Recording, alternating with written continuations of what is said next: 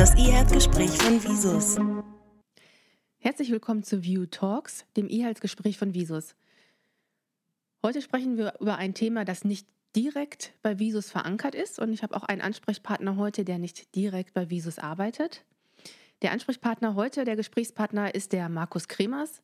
Er ist Geschäftsführer der Metikon Telemedizin und wir sprechen heute über den Westdeutschen Teleradiologieverbund. Der feiert sein zehnjähriges Bestehen und ist ein Baby der Visus. Markus, hallo erstmal. Hallo. Erzähl uns doch mal ein bisschen was über den Zusammenhang, was der TRV, so kürzen wir ihn ja ab, mit der Visus zu tun hat, wann er gegründet wurde und was das überhaupt ist. Ja, ähm, er ist tatsächlich ein Baby der Visus, aber es gibt ja immer mehrere Eltern. Äh, andere Elternteil ist in dem Fall das Netzwerk der Gesundheitswirtschaft hier an der Ruhr, Medikon Ruhr. Äh, und in dem Kreis wurde ja vor über zehn Jahren mal diskutiert, dass es doch äh, eine unglückliche Situation ist, wenn äh, die Bilddaten in den Kliniken vor allem und in radiologischen Praxen auf CDs gebrannt werden und dann dem Patienten mitgegeben werden oder per Taxi versendet werden, damit sie halt in die Einrichtung kommen, wo der Patient später nochmal behandelt werden soll oder wo eine Konsilanfrage gestellt werden soll. Ähm, und da das hier im Ruhrgebiet ja ähm, sehr dicht ist bezüglich Kliniken und radiologischen Praxen, äh, war die Idee hier einfach ein Netzwerk aufzubauen, ein digitales, dass eben diese Untersuchungen äh, durchs Internet geschickt werden können in die anderen Einrichtungen.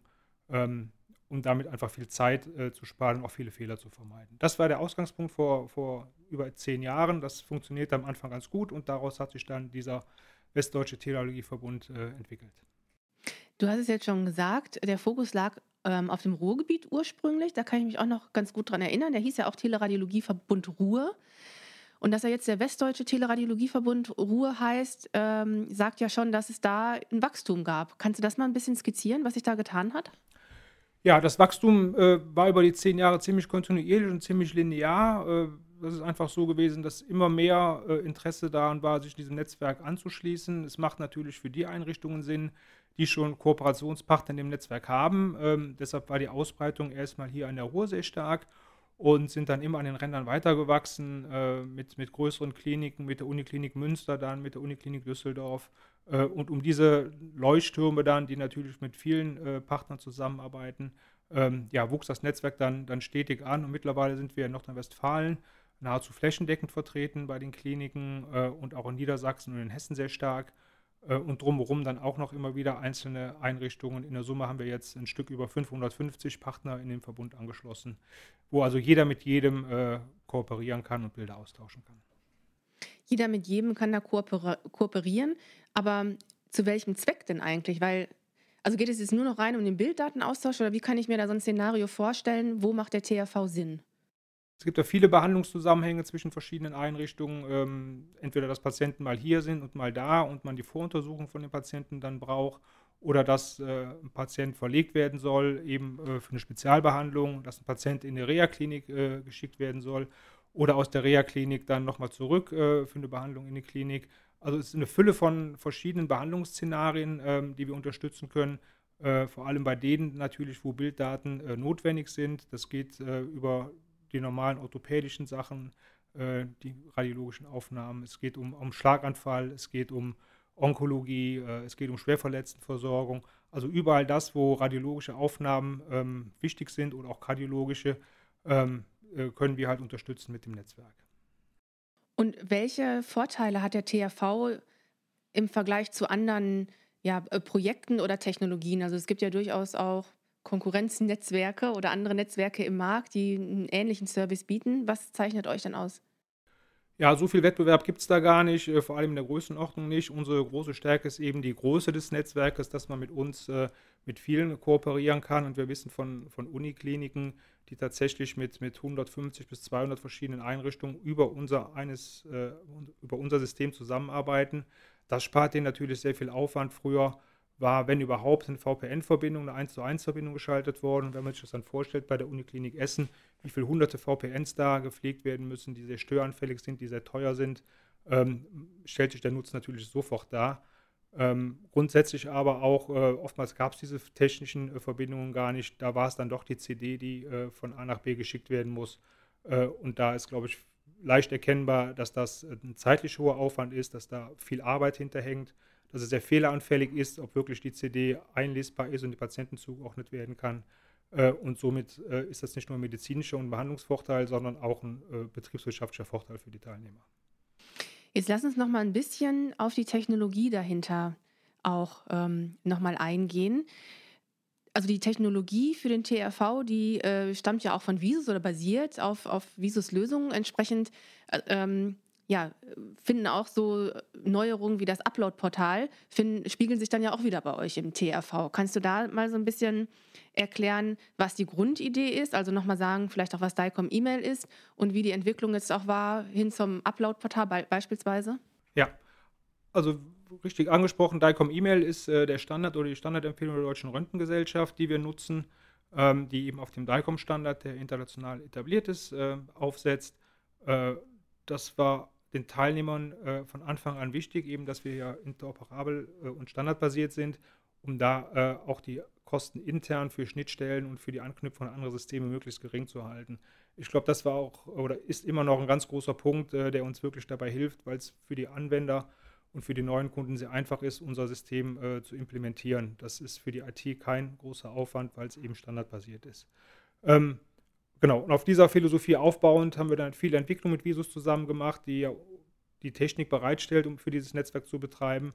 Ähm, und eine Stärke bei uns ist auch, dass wir Anwendertreffen regelmäßig gemacht haben, gerade im Ruhrgebiet hier, ähm, wo unsere Teilnehmer auch gekommen sind, mitdiskutiert haben, was kann verbessert werden, was passt zu den Anwendungsszenarien noch, äh, um, um die, die Arbeitsprozesse zu verbessern.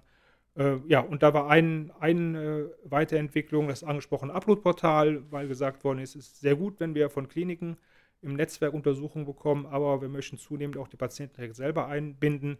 Äh, und mit diesem Upload-Portal besteht also die Möglichkeit, dass Patienten von zu Hause oder äh, vielleicht sogar im Ausland, wenn sie da verunfallt sind ähm, oder auf, äh, ja, vom Betrieb äh, irgendwo hin versetzt worden sind von der Arbeiten, ähm, ihre Untersuchungen direkt in die Klinik hochladen können. Die landet dort genauso wie die äh, Untersuchung innerhalb des Netzwerkes und damit auch kein höherer Aufwand äh, für die Einrichtung da ist, diese, dieses neue Eingangstor äh, zu pflegen und zu verwalten. Bevor du uns jetzt gleich vielleicht nochmal einen kleinen Ausblick gibst, was in nächster Zeit geplant ist, hm, vielleicht nochmal für die Interessenten oder die Hörerinnen und Hörer, die noch nicht Teilnehmer sind im Netzwerk. Wie sind denn da die wirtschaftlichen Bedingungen? Wie kann man da teilnehmen? Kannst du das kurz skizzieren? Ja, äh, auch hier haben wir ein bisschen Wert darauf gelegt, dass es äh, sehr transparent und, und sehr einfach gestaltet ist. Es gibt vom Grundsatz her zwei Modelle, eins für große Kliniken, ähm, eins für kleinere und radiologische Praxen beispielsweise. Äh, die zahlen im Monat 270 Euro als äh, festen Beitrag und können damit so viele Untersuchungen versenden, empfangen mit allen Teilnehmern, wie sie wollen. Die großen Kliniken ähm, weil da mehr Lizenzen für benötigt werden, wenn mehrere gleichzeitig das System nutzen, liegt bei 430 Euro im Monat. Ähm, aber das sind auch dann die Flatrate-Preise mit, mit allem drum und dran. Ähm, so glaube ich auch, dass das also ein sehr ja, nachvollziehbarer und transparenter Preis ist. Ähm, Nochmal ganz kurz vielleicht zu dem, was alles damit gemacht wird. Ich habe eben das Beispiel Essen genannt mit 200 Teilnehmern, äh, mit denen sie kooperieren. Wir haben momentan 60.000 Untersuchungen pro Monat, die über unser Netzwerk laufen und äh, übers Jahr sind es ungefähr 10.000 verschiedene Verbindungen, die da tatsächlich genutzt werden. Also der Netzwerknutzen ist äh, wirklich ein, ein sehr, sehr großer, weil man auch mal sporadisch äh, mit jemandem kooperieren kann, mit dem man sonst gar nicht so eng äh, kooperieren kann.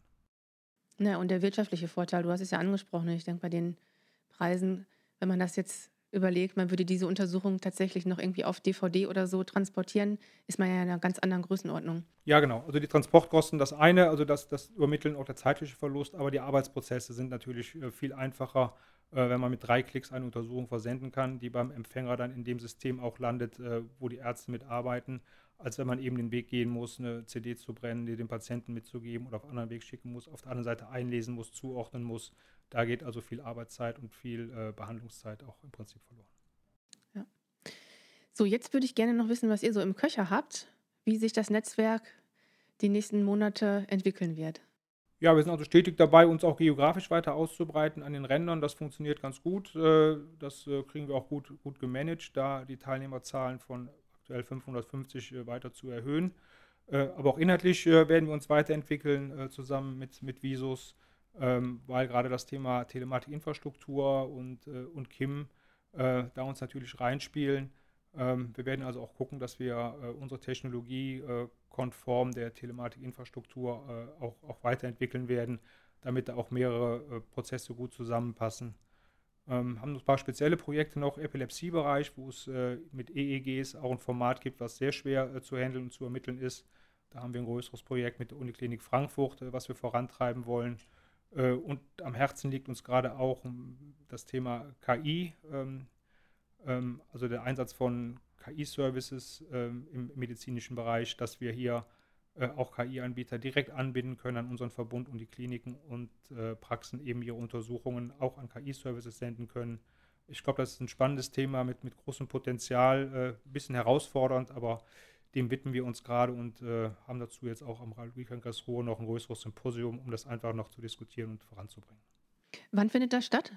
Der Rallye-Kongress Ruhr ist am 4. und 5. November und unser Slot ist am 5. November um die Mittagszeit. Super, vielen Dank. Wer sich da noch weiter informieren will oder auch in, direkt in Kontakt treten kann, der kann das auch über die Website machen. Das ist www.metikon-telemedizin.de. Da sind auch die Kontaktdaten von dem Markus Kremers hinterlegt. Da gibt es auch ähm, Anwendungsbeispiele auf der Seite. Das kann man sich dann nochmal durchlesen.